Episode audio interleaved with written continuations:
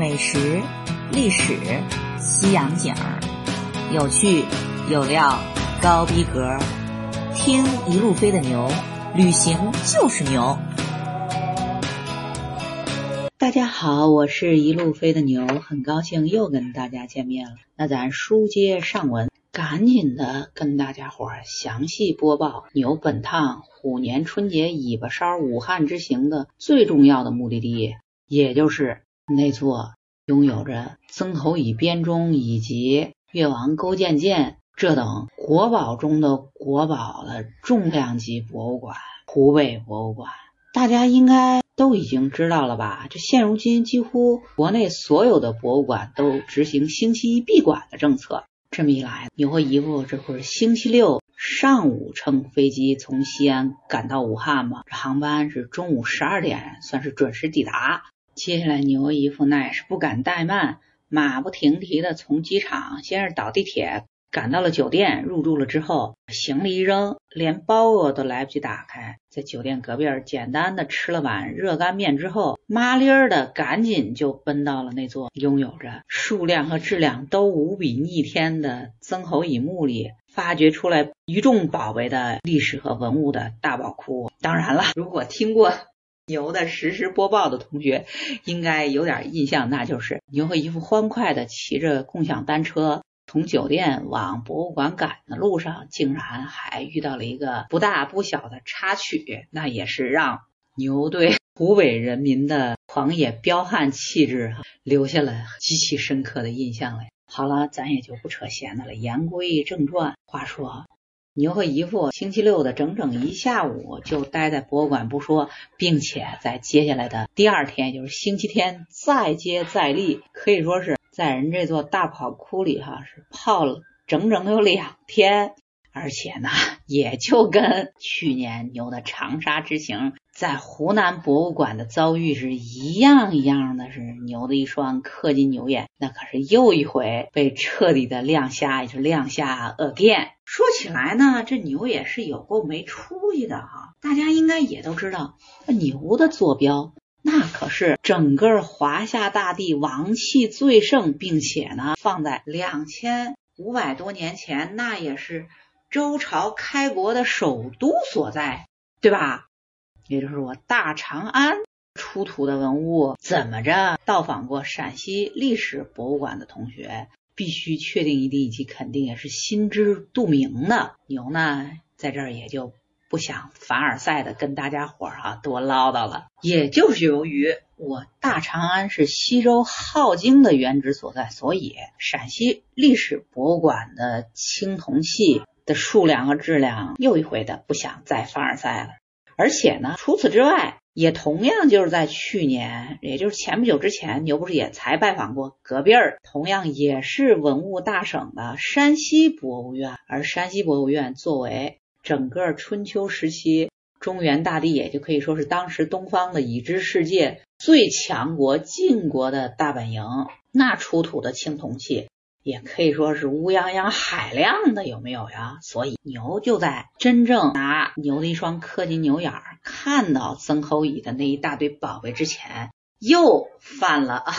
轻佻骄傲的毛病，觉着怎么着牛对于青铜器至少。应该已经是那曾经沧海难为水，除却巫山不是云了的状态了吧？但没成想，还是牛一贯的名言，那就是这一回牛可又犯了没有调查研究又胡乱发言的巨大错误。也就是应了那句老话哈，不怕不识货，就怕货比货。事实上啊，在人这湖北博物馆里都。都用不着人那声震华夏、闻名世界、大家伙全都听说过的大名鼎鼎的曾侯乙青铜编钟出场。曾侯乙他老人家啊，从自个儿墓里随便拨了出来几件宝贝，都足够把牛的脸打得啪啪作响了。而关于湖北博物馆馆藏的从曾侯乙他老人家墓里挖掘出来的一众宝贝呢，留在这儿哈，还得老套路。先是安利一下牛的微信公众号，不管牛在这多费劲巴拉的跟大家伙白话，还是咱的老话，有图有真相。您拿图片来一看，这不也就简单直白的有个第一直观印象了，不是？而且呢，对比着图片，牛跟大家伙再怎么解释这些宝贝的好处，大家伙也就能更好的理解了，对不？而牛的微信公众号呢，还是那句老话，牛一向是行不更名，坐不改姓，还是这五个字，一路飞的牛。请大家伙先关注了牛的微信公众号以后呢，进入公众号查找跟音频节目同名的这篇游记文章，也就能把图文并茂的游记找出来一块儿看，这不更加详细直观了。好了，那咱继续哈，言归正传。说到人曾侯乙他老人家墓里的那一大堆宝贝，貌似就在上一期里，牛已经是费劲巴拉、唾沫星子横飞的跟大家伙儿已经大面儿的做了个介绍，也就是数量和质量都一起绝对的逆了天了。而就在统共这一万五千多件文物中呢，最重要的也最体现时代特色的呢，就必须得说是人曾侯乙墓里的那一大堆青铜器。这数量说起来啊，也是能把小伙伴们的眼镜片啊掉地上碎一地。那就是光青铜器就六千五百多件，而其中有些珍品哈，那实在是让牛。怎么跟大家伙介绍才好了？就比如让牛感受最深的这么几件之一呢，就像这座青铜尊盘，大家伙这时候务必请对照着牛的微信公众号上的图片来观看。话说什么叫尊盘呢？它其实是个两件套，也就是下面的这个盘子加放在盘子上的这个尊盘子，大家伙儿。都能理解，顾名思义，它依然是现代汉语的这个直观意思。而这个尊，它的作用什么？它其实是一种酒器啊，对，也就是放酒的东西。说到生产力，要多着急有多着急的远古先秦时代，大家知道，咱们中国一直以来的酒，它都是拿粮食酿，所以呢。就在那会儿，大多数人都吃了上顿没下顿，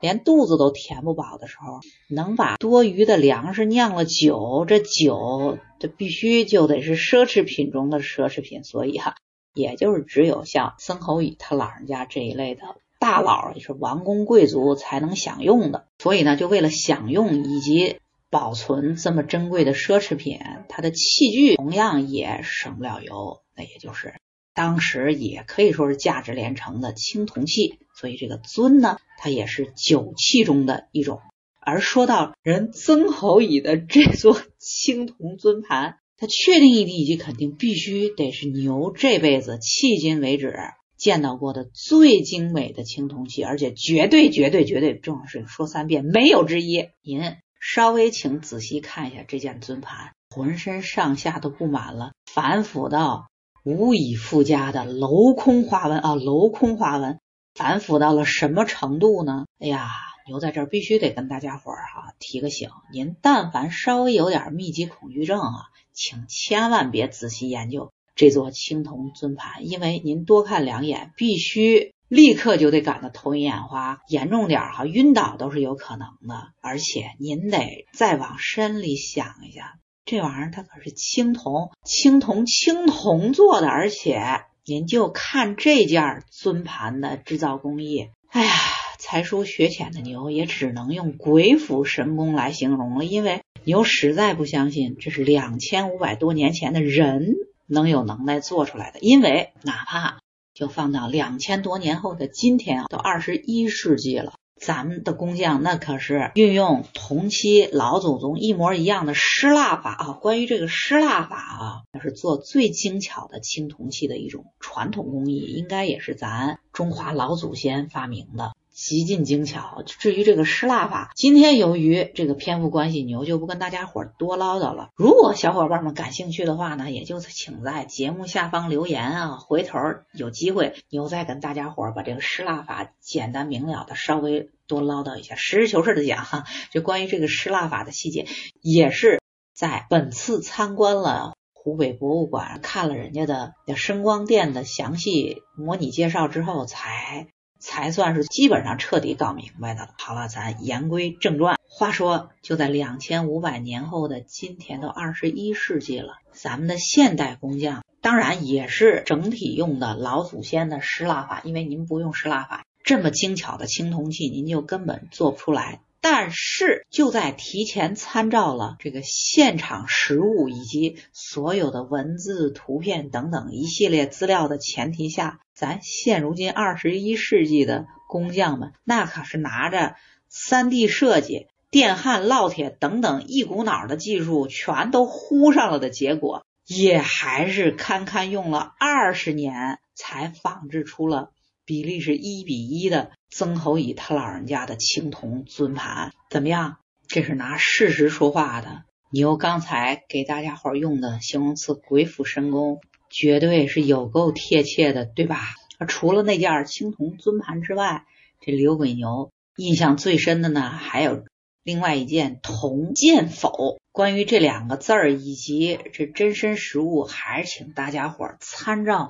微信公众号上的。游记和图片，您就知道了。这什么是剑和否呢？话说这这件东东铜剑否，其实剑否呢，它是个两件套。您打开上面的盖子，就会发现外面那个大缸哈，它就叫剑，而中间那个小一点的套在大缸里的容器呢，就叫否。什么意思呢？这个否跟刚才的那个尊盘。啊，同样也是两件套啊，对吧？尊盘中的尊一样样的呢，它依然是用来放酒的，是酒器。而这个剑呢，你就看它这个体格这么大，又是能把这个否严严实实的包在当中的，它什么呢？它原来是放冰块的。这么一来，您这会儿咂摸出味儿来了吗？bingo，对，这不妥妥的就是一两千五百年前的冰箱，如假包换，对不对呀？而且呢，也同样是跟刚才那套青铜尊盘一样一样的是，就这件铜剑否的器身上的镂空雕饰，它一样也是密密麻麻、精美绝伦。同时呢，也必须确定一定以及肯定的，得是用那无比繁复的失蜡法哈才能做成。而且哈，大家伙再想呀，就在两千五百多年前，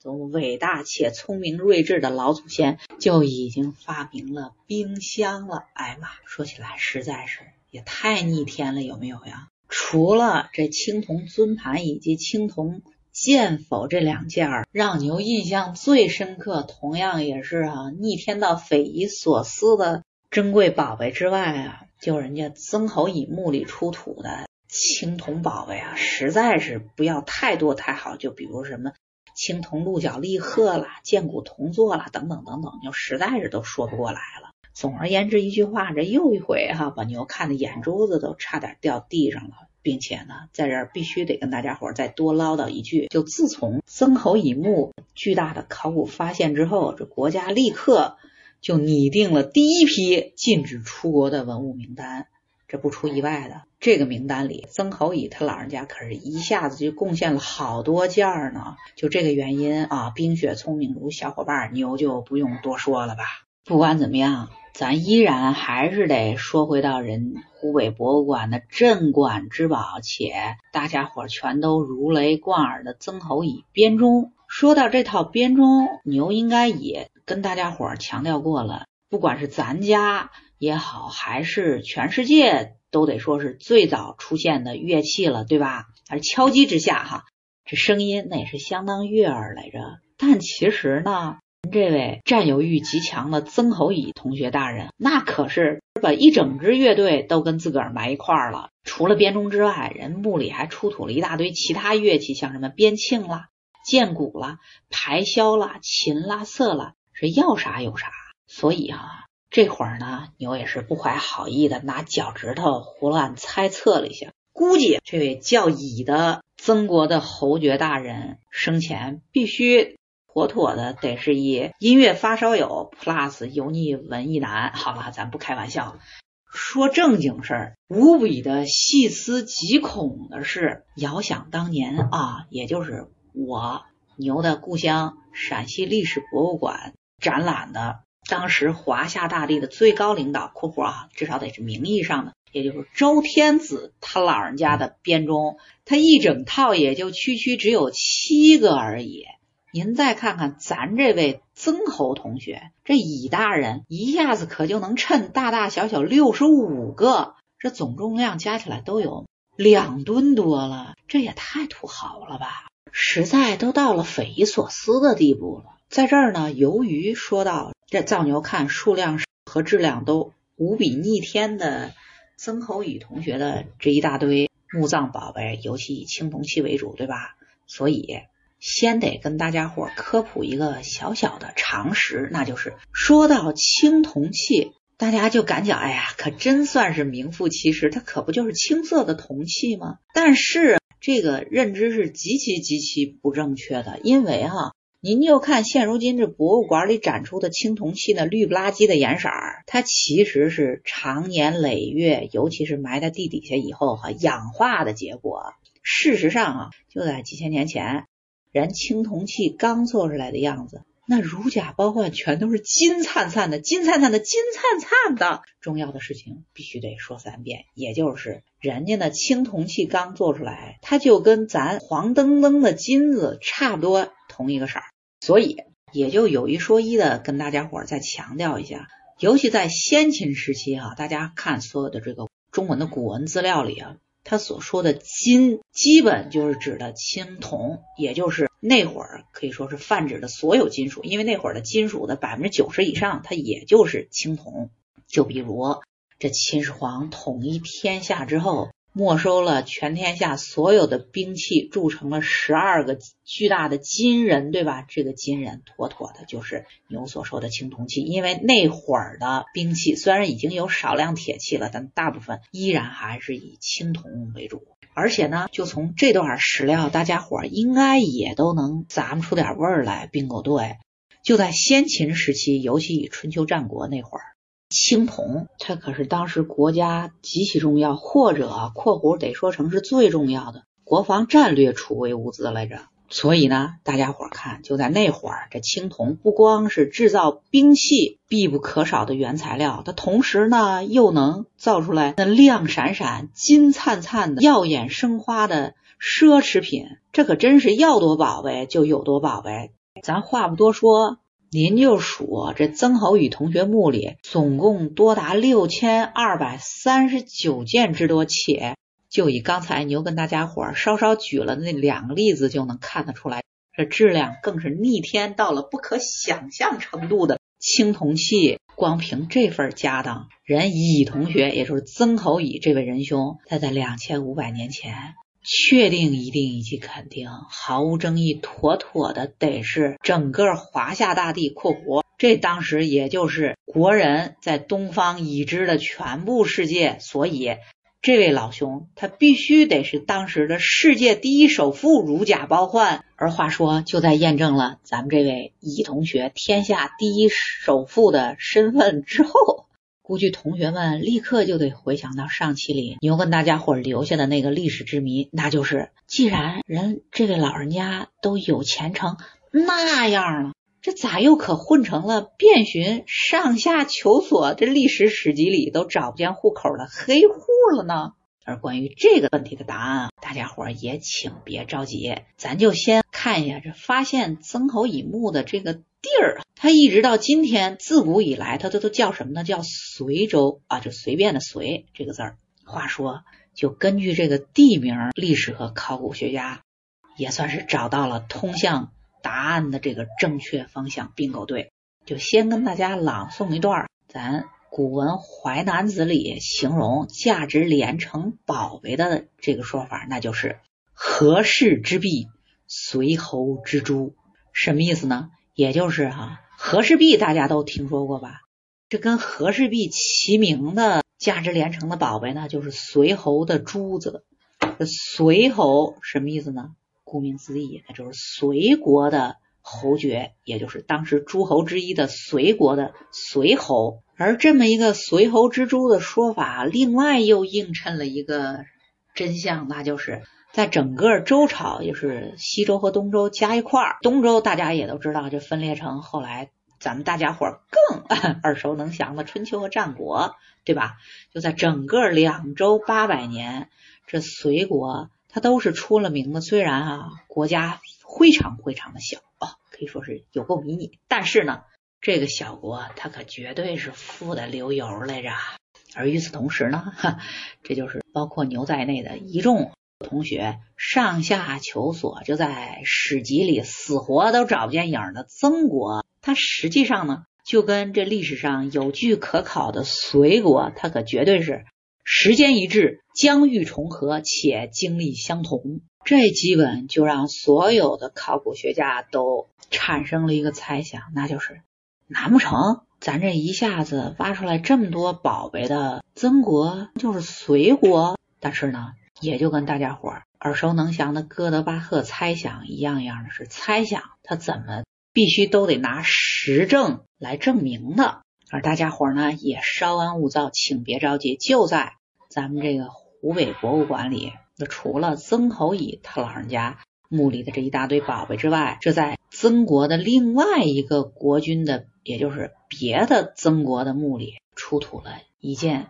青铜器，根据上面的铭文，正好百分百完全契合的就对应了《左传》还是《春秋》来着？你就给忘了这上面的记载的隋国当时发生的一件确切有据可考的历史事件。话说这可实实在在的，必须得算成是实锤证据了。于是乎，哗啦啦一下子。咱们这个曾侯乙墓里，由于考古挖出来的这么一个曾国，它可就跟历史上确有实际记载的隋国，它可一下子华丽丽的就合体了。终于，这个猜想得以了证实，那就是曾国它其实就是隋国。而一旦证明了曾国就是隋国，这接下来的事儿它就简单了，因为要说到隋国哈这。国君的家谱那可是完完整整的从西周建立就开始记载哈，这里面当然也就必须包括咱们今天的主角就是易同学，一直到了战国初期，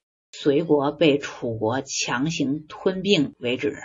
而要说到楚国之所以吞并隋国或者是曾国的原因呢，说起来也很简单，那就是。这楚国眼馋这隋国境内的这个特大型铜矿，它可不是一天两天了，终于算是找了个借口，把它就强行武力给吞并了。所以听到这儿哈，冰雪聪明如小伙伴们应该也就立刻明白了，有给大家隐藏的除了曾国的身份之外的另外一个小小的。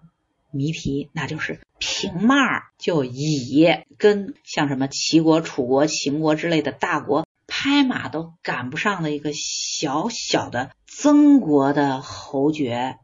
他都能当上华夏乃至世界第一首富的原因了吧？bingo，对，那还不是因为家里有矿吗？而且呢？就在这儿，你又必须得跟大家伙再重申一下的是，要说人曾侯乙同学是当时整个咱中华民族哈已知世界的天下首富，那可真不是牛在这吹呢。因为呢哈，大家也都知道，这湖北作为春秋战国时期。最强大的国家（括弧之一），也就是除了晋国之外，哈，这楚国必须就得是排老大了。而楚国的基本盘在哪儿呢？它不就也就是咱们这个现如今的湖北省吗？所以照理讲，这么富庶强大的，都跟当时的周天子叫板，后来更是晋楚争霸了好几百年的。强大的楚国怎么着都应该趁不少好东西吧？但对不起，